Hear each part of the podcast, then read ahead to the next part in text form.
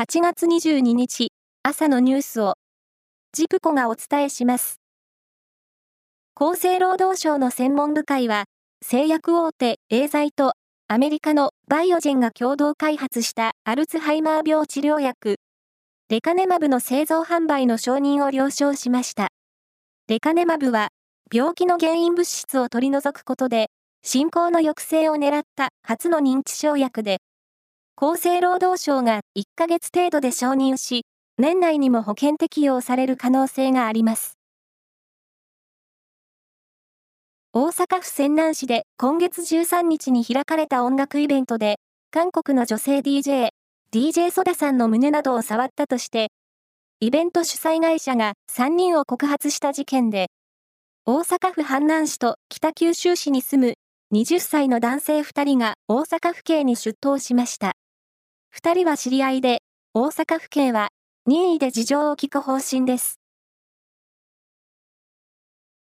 ロケットの燃料として、牛の糞や尿から製造した液化バイオメタンを使う実証実験が、この秋、北海道で始まります。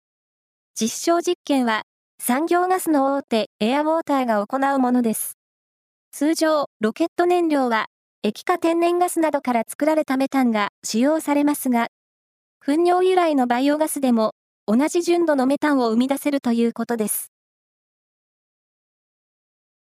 今月25日に開幕するバスケットボール男子ワールドカップの日本代表が昨日正式に発表され、